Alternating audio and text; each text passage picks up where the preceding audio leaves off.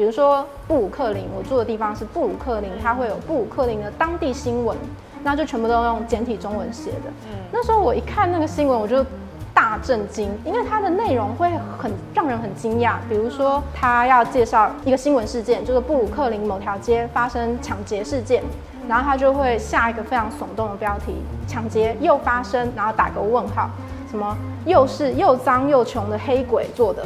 就是他会用这么强烈的词去形容黑人。我先生是美国人，然后他的有些远亲他们来，他选择来台湾旅游，然后他的原因就是说，我很想去中国旅游，但是我很喜欢中国古老文化，但是中国是一个我怎么样都不会踏去的一个境地，对我来说是一个不文明的地方。嗯，但是台湾台湾就保留了中国很好的东西，所以我要来台湾看中国传统文化。就是有很多人把台湾认为是一个，仍然把台湾视为一个自由中国的象征。但是谷爱凌也是，他会在中国说我是一个不碰政治的人，不要不要把不要把政治的脏水泼到我身上。但是，对他在中国如此，他完全不说任何话。但是他只要一回到美国，他当美国的主流的声音是黑人很重要，我们要支持黑人，然后他马上就是 Black Lives Matter，他就马上会发这样的这样的政治新闻。那。他之前不是说他不在乎，对啊，就是他是一个很懂得抓住两边的，两边要什么他就给什么的人，所以在这个方面，其实很多知识分子也都看到他的这个矛盾，有很多很多的亚洲的第二代，不止中国，甚至有其他亚洲的，嗯，第二代、第三代，他们其实非常喜欢谷爱凌。就是因为谷爱凌她的这个双重身份，让他们觉得跟她很类似。所以谷爱凌她有一句话，她就说：“When I'm in China, I'm Chinese. When I'm in the United States, I'm American。我在哪，我就是什么样的人。”这个论点其实很很受欢迎，很受年轻孩子的欢迎。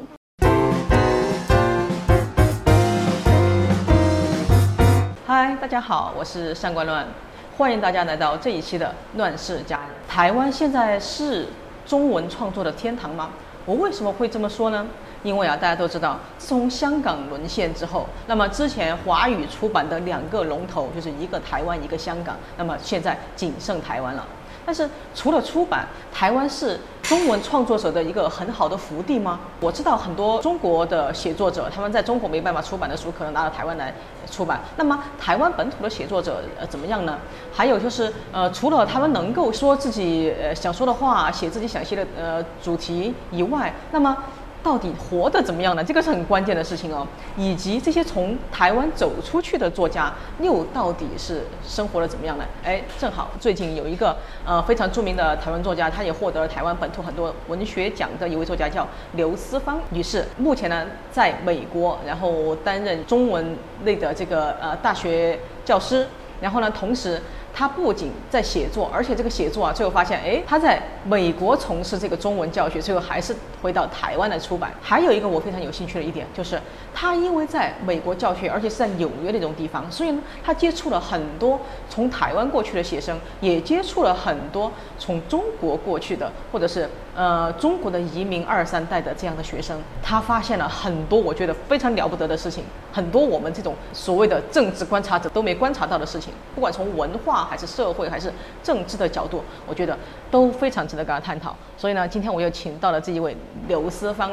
小姐，然后非常感谢她到来。刘思芳姐你好，各位观众好，还有相关人你好。今天很荣幸能够来参加这个节目，来谈谈我的写作的经验，以及我在美国所观察的一些华人的生态。对，刚才我介绍那么多，就能漏掉了很重要的一条，就是你那本书啊，其实是一个短篇小说集，然后写的其实就是从台湾出去的女性，但女性为主，也有男性，就是这些台湾的女性和男性到了美国或者这种异乡的时候，他们的整个生存状态怎么样？他们面临的看起来写的主要是呃生活的小品，但其实里面嗯它的背后。可以延伸出很多社会的呃这种相关的议题。第一个问题就是台湾，你觉得是中文创作的天堂吗？我就想听你的感受，就是关于台湾的目前的这个创作氛围、创作环境，以及台湾的整个文学市场的环境，在你看来算理想吗？我觉得台湾的整个创作环境在某些方面来说，的确是一个创作的天堂。就像你刚刚说的，因为台湾没有所谓的呃言论限制，也不会受到审查，所以。在这样的环境下，就是无论你写什么都无所谓。那当然，这个是一个创作最重要的一个养分，就是自由。那在这点方面，台湾是一个毋庸置疑是一个创作的天堂。那当然，我觉得还有其他因素也是让台湾的创作能够发展的原因。像第一个原因就是台湾对于纯文学的接受度非常高。因为我自己是一个纯文学的写作者，纯文学的意思就是很很常见的状况，就是它的市场反应不一定那么好，所以说出版社真的要出版纯文学是需要一点勇气的。但是台湾的出版社非常支持纯文学的出版。那么通常一个人如果假设你对写小说、写散文特别有兴趣，你可能在大学的时候就已经开始会得一些文学奖，很早的时候你就开始得奖的人。通常都会被呃很多出版社关注，然后我相信也会开始跟他们洽谈，然后希望能够帮你做一些生涯规划，然后甚至想要出版你的书。所以在台湾，嗯，你如果得过重点文学奖的人，通常都会有机会出书，都不是一个很难的问题。那这点其实我在美国观察，美国的舒适就完全不是这个样子，因为美国。其实它有很多创作的研究所，或者是创作的系所，叫 MFA。你去得到那个学位叫 MFA，到处都是，而且超超多。但是这些人得到这个学位之后，要到这个毕业以后，到能够出版第一本书的时间，常常拉到。有时候从几年到几十年都有，就是他的那个创作出版的门槛非常非常高。台湾的那个门槛就没有那么高，因为出版社有办法，他们可能行销的时候会想办法去卖一些比较大众的书，然后来支持纯文学作家，然后去补那个差额。因为其实很难说，因为很多纯文学作家到了一定的时间以后，他有可能变成一个更出名、更有分量的人。那这时候出版社就可以开始回收成本，但是之前的培养和这个投资，其实台湾的出版社做了很多工作。当然还有除了呃文学奖之外，还有比如说一些国家补助，就是我们其实很多的台湾作家一开始写作的时候，除了是拿文学奖的金钱以外，台湾文学奖非常多，从大的到小的到地方的到处都是，所以你要真的成为一个。奖金猎人就是得很多奖是是可能的，然后再来就是国家补助，呃，我们都会大部分人都会申请文化部或是国议会的补助，然后再来就是文人之间，台湾文人之间的关系是我觉得是算是非常好的，非常互互相帮忙的，就是大家会互相去。各自的签书会、发表会、讲座、写书评，就等于说是我们是一个蛮互助的环境。因为大家都知道书不好卖，然后如果整个舒适起来，大家都可以一起成功。如果没有互相帮彼此拉起来的话，就大家一起失败。所以在台湾的环境是一个非常互助的环境，就比较不会是竞争，比较是大家希望大家都可以活下去的这个环境。哦，你这个蛮有启发性的。不过这个启发呢，主要是提醒我，呃，原来台湾的出版社，我觉得是一种很好的状态。至少在我看来，就是它是一种呃既务实，然后又理想的。它起码在中间，我觉得是达到了某种嗯成功的平衡。但是呢，这个它是属于出版方这边的。我接下来我就很想知道，对于作者在呃这一方面能否达到这样平衡？因为我最近看你说，你最近不是因为在推广你这本书嘛，就是《可怜的小东西》这本书，你在演讲的时候，就有个小女孩问你，就说，哎，写小说能不能养活自己，其实这个问题不仅让你很感慨，让我也很感慨。对，你然后你你回答说，你说，呃，你必须要有一份工作。那么我就会想，哎，台湾的大概什么样的文学创作者才能就是完全靠写作养活自己？那么大部分的作家都是什么样的状态呢？在台湾？我觉得首先要看每个人的物质对物质条件他的要求是什么。就是有些人可以吃泡面就可以过生活，然后吃泡面很辛苦就可以写作，但是。我必须承认，我一定要吃得好，我才有精神，我才会愿意写作。就是我是越过得越平顺，我的创作能力越高的人。但就是要看看一些人，每个人的接受度不一样。如果以台湾来讲的话，我来给大家一个非常实际的数字好了。如果要出一本一本书的话，通常一个作家九篇小说或八篇小说，通常会有一两篇会是得文学奖的作品。嗯那文学奖的作品，当然你有你是得大奖还是得佳作，那那个奖金的金额差很多。那我们就取中间值好了，大概二三奖。那通常大概就是五万五万块，那两篇的话，我们就估大概十万块好了，就是你可能得两篇文学奖作品，那十万块。那接下来就是国议会，就申请国议会或是呃文化部的奖助。那通常中间值我看到的金额大概是十五万左右，是一个中间值。那所以加起来大概就二十万了。那版税的话，就是作家的版税非常非常的少，我们猜大概三万块好了。所以加起来的话，大概二十十万、十五万加三万，二十八万。假设你这个这本书你的创作年限是一年，那除以十二，那你一个月的话，大概就是两万多块钱的收入。就是写这本书本身，你得到的钱就是两万多块。但是通常作家不会用这个写书来生存的啦。通常因为你写书你有名了，你会去演讲，那这个很多人是拿演讲费、评审费。啊，还有其他的杂志访谈费，你去访别人，或是别人访你等等，然后稿费等等，这些才是其他的一些杂项的收入，这些钱才是可能会比两万多一点或者少一点，就看你个人你想要接多少，或是有没有人邀请你。所以，我们加加种种，可能三四万最多，而且是运气非常好的作家，可以到三四万一个月。对。我必须讲一个实际的例子，就是杨双子，呃，是台湾算是最近蛮出名的一个作家，然后他已经专职写作长达七八年了，嗯，然后他在他的脸书上曾经发表一篇文章，就是公开的讨论他的八年内他的平均收入一个月多少，然后他，嗯，当然有起有伏，有些年他非常赚钱，那有些年他想要存钱就好好写作，他的总金额，各位猜猜，大概？做八年啊？对，八年，然后一个月的平均薪水，一个月才也算，呃，其实只有一万七，哇，就是平均下，而且他是已经算是非常非常出名、非常努力，我觉得他是很认真、很努力的台湾作家。所以再这样下来的话，我会就会想说，就是看你对自己的生活的条件的要求。那有些人如果住在城市，肯定这个价格是活不下去的。所以我的方法，以我个人来说，就是我自己住在纽约，我是不可能靠写作为生的，所以我是有另外一个工作。我的方法就是去找一个，呃，这个工作不要花我太多脑袋的工作，时间也不能花太多，大概就是五比五的成分，五百分之五十的时间工作，百分之五十的时间写作。大家知不知道有一个作家叫郑清文，他在台湾的呃台湾文学史上非常有地位。那他的一生都是银行员，他是在银行工作，然后这银行的工作的薪水算是很稳定的，然后。可是他他说他能够一直不断写作，也是因为他选择当银行员，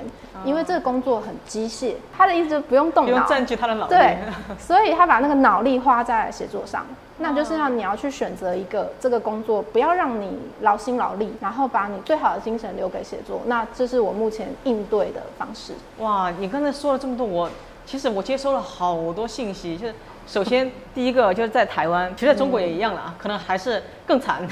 就是因为中国的就是想写作的人更多，但是市场其实没有大多少，嗯。嗯，所以其实更多人活得更的更多的是真的是保障线以下。如果要从事写作的话，首先要降低的是自己的欲望，是是，然后嗯，其实你刚才讲的，呃，这个二十多万的收入，其实能发现真正靠出版这本书，单纯的出版这本书的收入，其实只占了一成。其他的更多的是你必须得得奖，虽然你很轻描淡写，而且你是一个本身你就是文学奖获得者，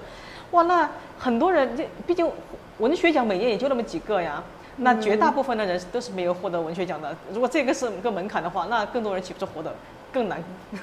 更艰难，因为台湾还是有蛮多县市文学奖，那县市文学奖的奖金也不错，嗯，所以其实不能说它的门槛太高了，我是觉得是有机会。嗯，你的收入有一部分必须要拿着奖金，就真正纯粹靠出版是没有没有极极难极难，没有没有，对，其实在中国也没几个，对。对，这个还蛮感慨的。那么第三个也是和你现在的呃那个状态有关，我也很好奇。其实，在异乡创作的中文创作者不少，就是你也是其中一个。而且，其实某种程度上，我我也算是了，对吧？我现在在异乡，然后在进行创作。那我的创作主题呢，其实也都在发生改变。而且，我特别喜欢的就是很多嗯写作者，他也都是异乡的人。像我们那天有讨论的，比如我呃最喜欢的作家之一严歌苓，他也是一个在异乡创作的一个华人。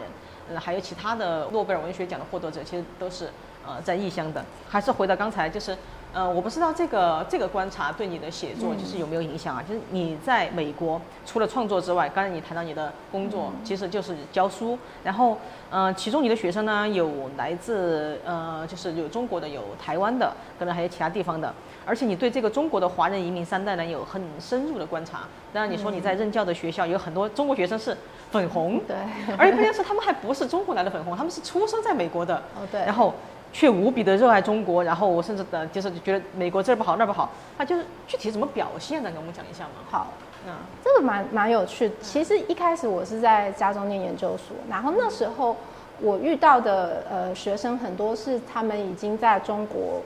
呃念过高中，然后来美国念大学。那这种学生如果是小粉红是蛮正常的，对啊，应该是理所当然。对对对。然后我遇过很多在加州这样的学生，然后他们会抗议，比如说达赖喇嘛来我们学校，他就会抗议。哎，他们是那种被组织去奉旨抗议的，还是也他是自发的？单独的，他会在我们教授下课的时候，那个教授开的是一个中国古典小说的课，然后他是一个华人的脸嘛。所以那个学生就会下课去挡住教授，说达赖喇嘛要来我们学校，我们是不是应该大家组起来，然后去抗议？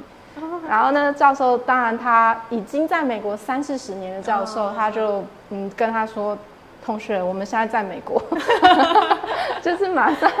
马上就觉得说，嗯，你不能有这样的想法等等。后来我到纽约以后，状况比较不一样，就是我遇到的大多数在纽约出生、纽约长大的华人第二代。他们的父母那时候，我做一个蛮好、蛮有趣的调查，就是在班上那时候刚好讲到一个身份的议题，然后我就说：“哎，你觉得自己是美国人举手？”我们班上几乎都是华人面孔，然后五成的人会举手，他说他是美国人，会有将近百分之五十的人会认为自己是中国人，可是他们其实是美国籍的孩子，在美国长大，在美国出生。然后那时候，其实他们对于中国的那个文化的根是非常非常强烈的。之后在深度了解他们以后，发现他们很多的家长都是劳工阶级的，比如在餐厅打工，或者是一些嗯指甲店的一些一些员工。那这些人资讯来源其实非常有限，因为他们不不懂英文嘛。所以我以前也有在跟他们呃交谈的时候，然后呃去下载 WeChat。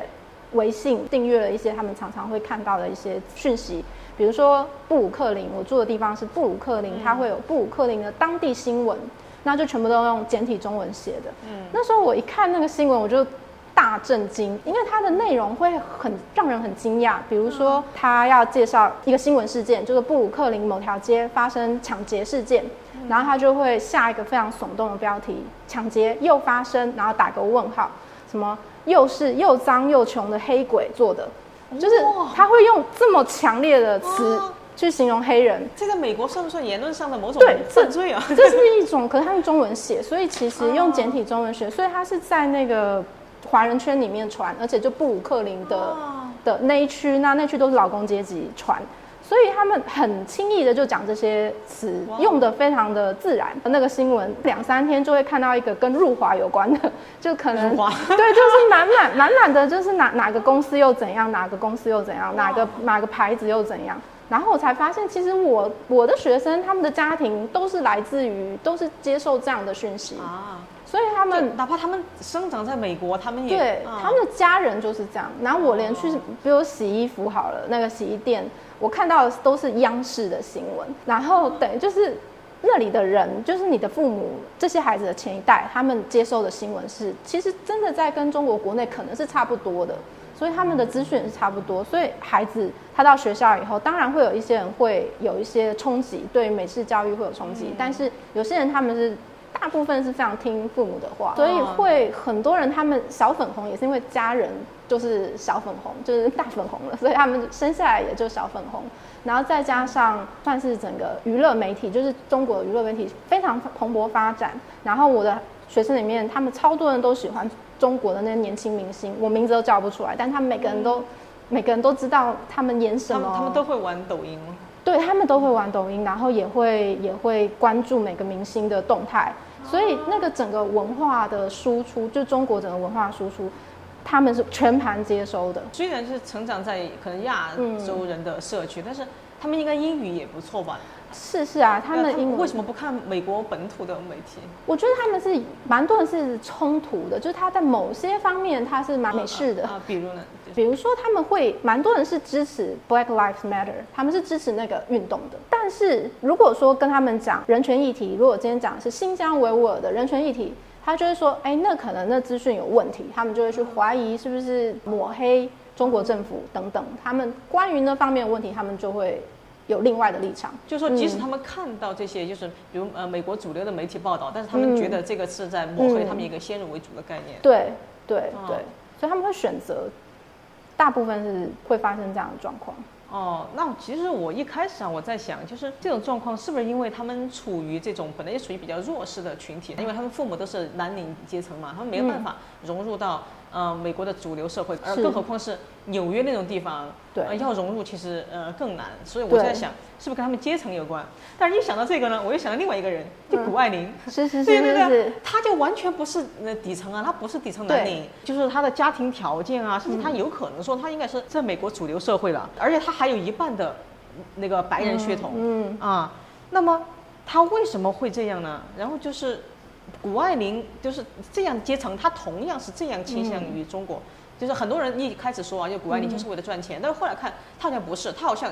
内心价值上也很认同，对为什么会这样呢？谷爱凌的事件，其实，在华人的接受圈，其实大概有非常两极的声音，它非常争议。其实有很多知识分子会认为，就像我刚刚说的，他的谷爱凌的，他是很懂得选边站，在某个议题他可以选边站的人，他是双重价值的人。比如说，如果一个关注人权的人，不管你是黑人、维吾尔人、维吾尔族人，他们关注人权的方式是一样，但是谷爱凌也是，他会在中国说我是一个不碰政治的人，不要不要把 不要把政治的脏水泼到我身上。但是对他在中国如此，他完全不说任何话。但是他只要一回到美国，他当美国的主流的声音是黑人很重要，我们要支持黑人，然后他马上就是 Black Lives Matter，他就马上会发这样的这样的政治新闻。那他之前不是说他不在乎，对啊，就是他是一个很懂得抓住两边的两边要什么他就给什么的人，所以在这个方面，其实很多知识分子也都看到他的这个矛盾，有很多很多的亚洲的第二代，不止中国，甚至有其他亚洲的，嗯，第二代、第三代，他们其实非常喜欢谷爱凌。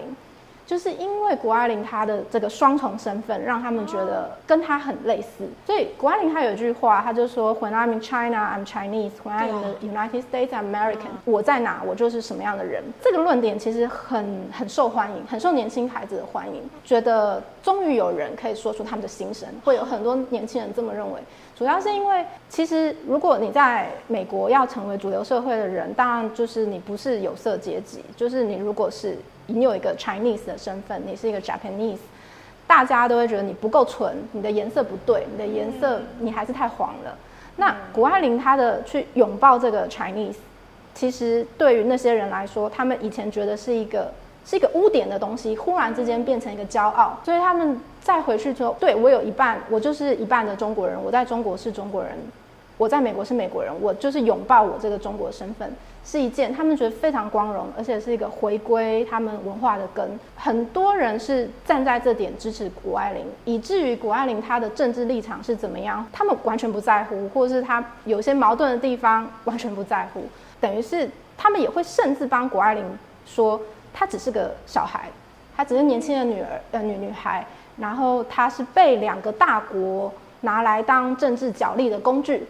嗯很多人是这样事实上，说的。实际上他是两边都拿到最好的好处啊。对对对，他他两边拿好处，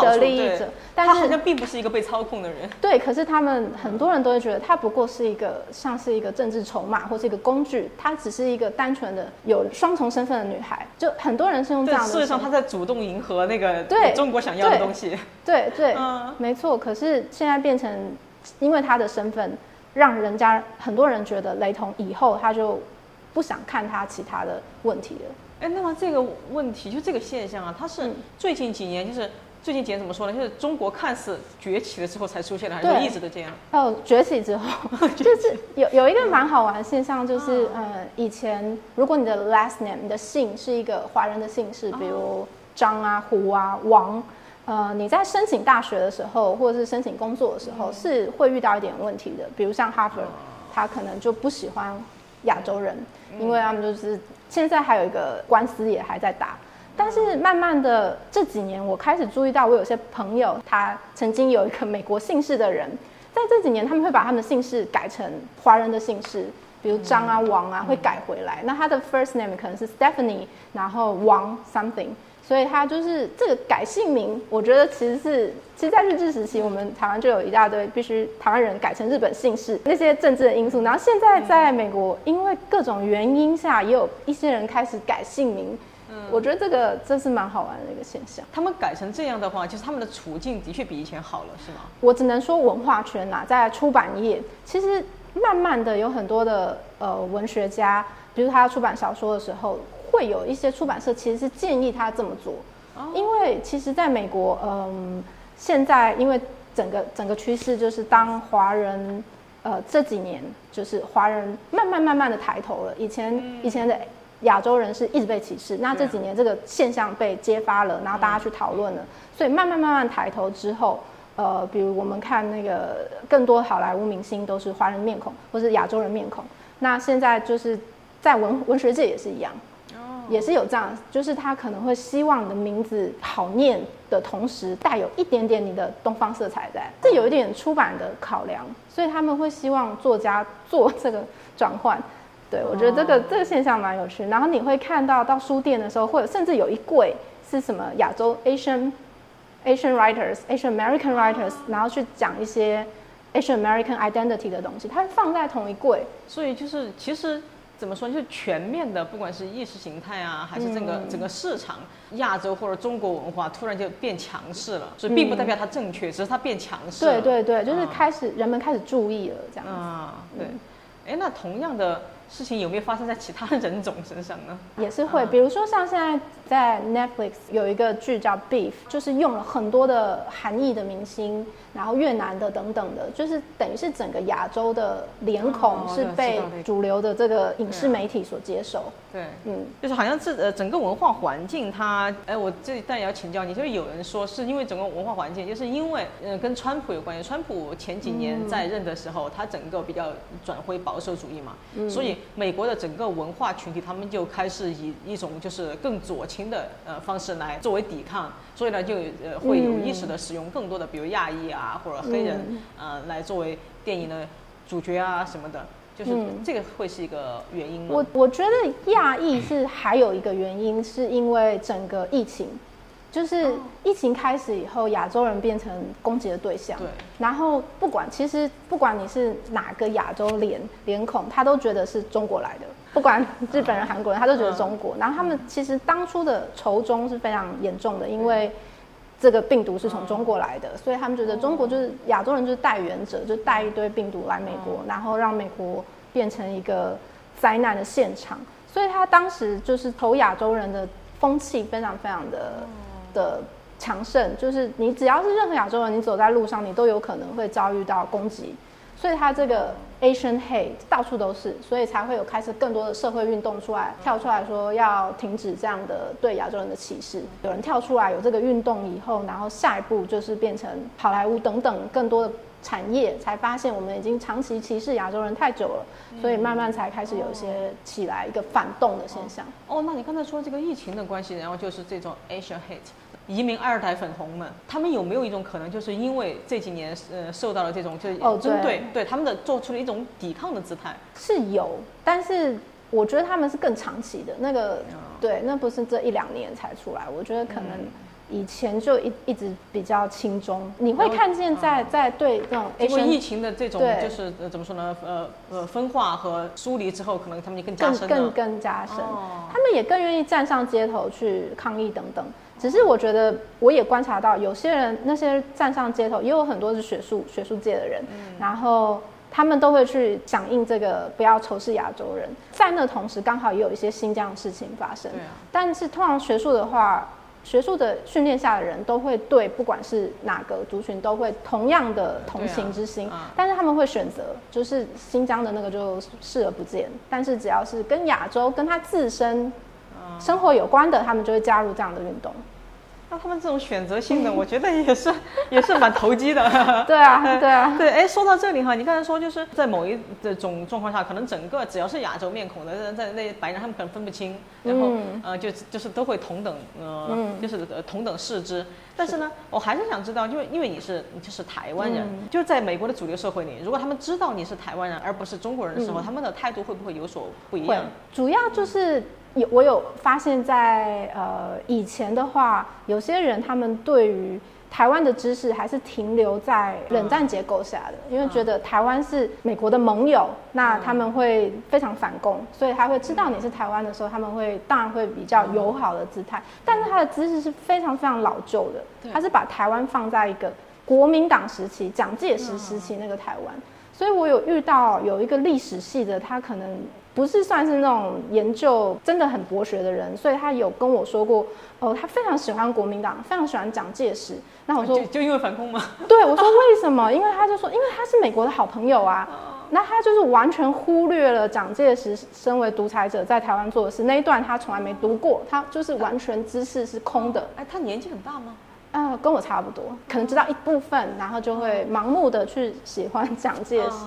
然后我也有遇过另外一种，他就是可能更知道更多中国台湾的的的一些关系之后，他们会更倾向台湾，是因为他们认为台湾保留了美好的中国的那个部分。我先生是美国人，然后他的有些远亲他们来，他选择来台湾旅游，然后他的原因就是说，我很想去中国旅游，但是我很喜欢中国古老文化，但是中国是一个。我怎么样都不会踏去的一个境地，对我来说是一个不文明的地方。嗯，但是台湾台湾就保留了中国很好的东西，所以我要来台湾看中国传统文化。就是有很多人把台湾认为是一个，仍然把台湾视为一个自由中国的象征。哦，就当他无法去中国，他就去台湾这样。但其实这个还是有点两蒋时代的那种。对对对，正统中国。对他就是把台湾视为中国的替代品，还是会有蛮多美国人会这样。认识台湾哦，有没有就是纯粹像近几年的，就是他就认为这里呃这里是一个呃民族的岛屿，然后受中国威胁的岛屿。这几年越来越多，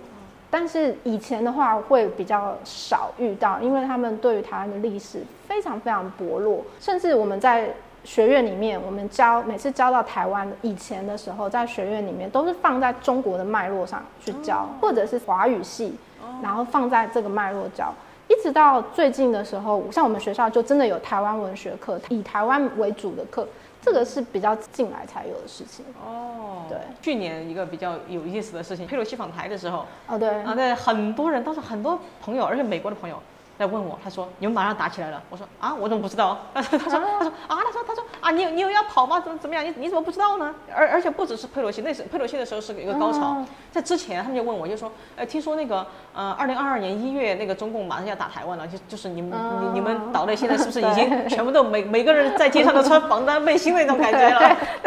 对，当时我就就受到很多这种关心，就是我想知道，那么像你这种在美国的人，尤其是在美国的台湾人，你当时有被问到？过吗？比较好玩的是，都是我先生被问，他是美国人，然后他的同事也都是美国人嘛，然后他的家人也会问他，他会问他说：“嗯，你会不会担心打起来？然后你会不会担心？因为我们计划要来台湾，回来台湾几个月，然后他们就会说：，哎，现在去刚好，因为有可能在几年以后你就无法去了，就打仗就打起来了，所以他们会有这样的认知，但是。我觉得这个时间点大多是在乌克兰和俄国打战的时候，就是在那个时间点，就是他们开始有大量的美国媒体报道，就觉得台湾是第二个乌克兰。对台湾跟中国的一些关系，通常我被问或是我先生被问，都是在那个时间点。哦，对。哦，那最近有问的还多吗？最近就比较少了，都是在那个乌克兰那一阵。哦，是不是跟媒体的那个接收有关系？对。有一个例子蛮好笑，就是我的法文老师，他其实是摩洛哥人。你知道摩洛哥跟中国关系是蛮好的，对。然后他跟我说，像说在疫情期间啊，在摩洛哥打的所有的疫苗都是中国制的疫苗，所以他们得到的新闻媒体的知识就是完全是中国方的。所以我我我每天上课，然后他有时候早上起来的时候，我早晨的时候，然后他是晚上，然后他就跟我说，哦，我们今天新闻看到台湾就是裴洛西的事件在摩洛哥就是。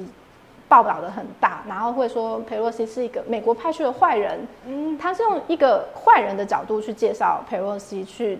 挑衅两岸的和平，然后中国有某种的主权，或是某种好像去攻打台湾是正义的，因为美国先派了坏人出现，就是他们用那个方式来认识台湾。那那时候我才发现，哇，原来在在那个地方是是这样子的情况。但是反而在美国的话，因为媒体的资源相当的多元，所以我先生那边的家人和朋友接收的比较不是这样的资讯。现在这种情况下，据说你是和你先生打算回台湾定居，嗯，我们就是考虑两边都住，不到定居，但是会希望能够呃在台湾时间长一点，因为我们现在大概就一年回来一次。啊，所以其实大家担心的那个，你们并没有很担心，就是战争这个事情。对这个。这件事情我觉得蛮好玩，就是我想所有台湾的人，应该说蛮多知识分子都有这样的感觉，就是这个战争是长期的，不会是一个实体的战争。就是我们在一九九六年，因为我是一九八零年代出生的，所以我可能没有经历更早，但是一九九六年那一次我是有经历的，对我是有接受过那样的社会气氛，然后到现在每年我们还是这样一直听到这样的威胁。那我是把它视为一个威胁，我我不知道大家的想法是怎样，就是当你听到一个人一直在威胁你，威胁你，一开始的时候，他可能要我们感受的是害怕，但是威胁这种东西听久了，你慢慢边际效应递减了，对它变成一个有一个反作用，就是我们这些人原本我还是不政治的，不管的，我反而觉得哎。他越威胁我，越想要保护台湾，就是那个保护的心会不会激起来？以前还没有，你越威胁我，越越出来。嗯，反而不是说担心害怕，我觉得害怕那些都还好。我比较在意的是，我们这些人在我们的职位上，在我们的位置上，要怎么样尽我们的力量去做一些事情。比如说像我，我的身份是一个在美国呃教育现场的人，我常常也会收到一些。呃，比如说台湾有一些文学家，他们在美国有一些作品翻译出来了，那常常我会帮忙举办一些讲座，那这些就是等于是在推动台湾文学外溢整个工作，那我也是其中的一个螺丝钉。可是其实它这就是我能够做到的，在推广台湾的一个方法。那我相信我的朋友啊，其他人啊，他们都有他们保护台湾的方法。反而是他越威胁我们，越想做一些事情，但未必是增加凝聚力了。对，它不是一个直接对这个实际的战争的反应，但是是对我们来说，我们时时刻刻都好像活在一个战争现场。对对。因为那些粉红们，就是移民二代粉红们，毕竟是你的学生，对他们也知道你是台湾人的身份。那你们会聊到这个两岸相关的议题吗？这上课就 这很好玩，就是 因为我毕竟是老师，所以我有一个视力上面的优势。嗯，对。所以其实我看我开什么课，比如像有些是非常单纯的语言课的时候，我就尽量不政治化，就完全只要一讲到政治的问题。我就会很直接的说，哎，我是台湾人，那你们是中国人，那我们有些用词不一样，那我两个都会教你选择你喜欢的用。我会一开始就说，我们有两个版本，那你选哪一个都可以。那根据你自己的身份认同，你去选你的，但是你也不能逼我 去用你的，因为我的说法就是这样。但是我会两个都教，他们也没有反对这种方式。他们没有，他们算是。嗯，蛮蛮接受这样子，然后他们也能尊重我的身份认同，就是他不会去说服我，你一定要当一个呃中国人，或是有些地方我们能够避开的就避开。那如果不能避开，我就说两个版本，你选你的，我选我的。哦，你这么说，我突然更加就是我更加理解了谷爱凌他们那一群人的身份认同。其实其实和你刚才的这个好像这种更加务实，或者对他们来说实用的方式是一脉相承的。那我在中国就中国人，美国就美国人，然后就是你台湾人，你是台湾人，我是中国人，我们同样的问题，我们也说两个话也对了。他们其实对我我这样我其实可以接受的，就是不要来逼我们。我觉得其实，在台湾也是一样，就是。就不要威胁，选择一个对，不要去威胁，不要那个，我们各自相安无事。其实大家都，大家都会原来是这样，原来是一个在你们那种场景下面的各自表述。对对对对对，哇，你这个真是让我大受启发。对啊，没错，对对。哎，最后就是还是想呃，听你再谈一下，就是你接下来的。创作，因为我还是特别好奇，就是你因为你的身份嘛，就是你的呃这个又在美国教学现场，然后又是一个台湾人，然后你的意向创作的计划。嗯，嗯，接下来其实蛮有趣，就是我要回台湾为主要书写的现场。就是我这本书现在出版的这本《可怜的小东西》里面，它本来就是一个异乡台异乡台湾都有的。但是下一本书我会跳回台湾，然后写关于台北的一些故事。我觉得我也不能完全算是一个海外作家，只写海外故事的人。就是我会看我那个时期最在乎的哪个议题是什么，然后会把它完成，然后之后再再想下一本。但是我觉得这个海外的这个经验和养分。其实可以让我去写出一个比较不一样的台北的故事。对对对，啊，我就觉得就是，其实台湾现在非常非常需要这样的眼光和角度。嗯啊，对对，希望你能大获成功。啊，谢谢。我觉得也就是希望，我也希望更多的作者能够看到呃刘世芳小姐的书写。对，谢谢大家。对，好好，非常感谢世芳小姐，谢谢今天到来，谢谢大家。好，感谢大家收看这一期的《乱世佳人》，我们继续到这儿，拜拜，下期再见，拜拜。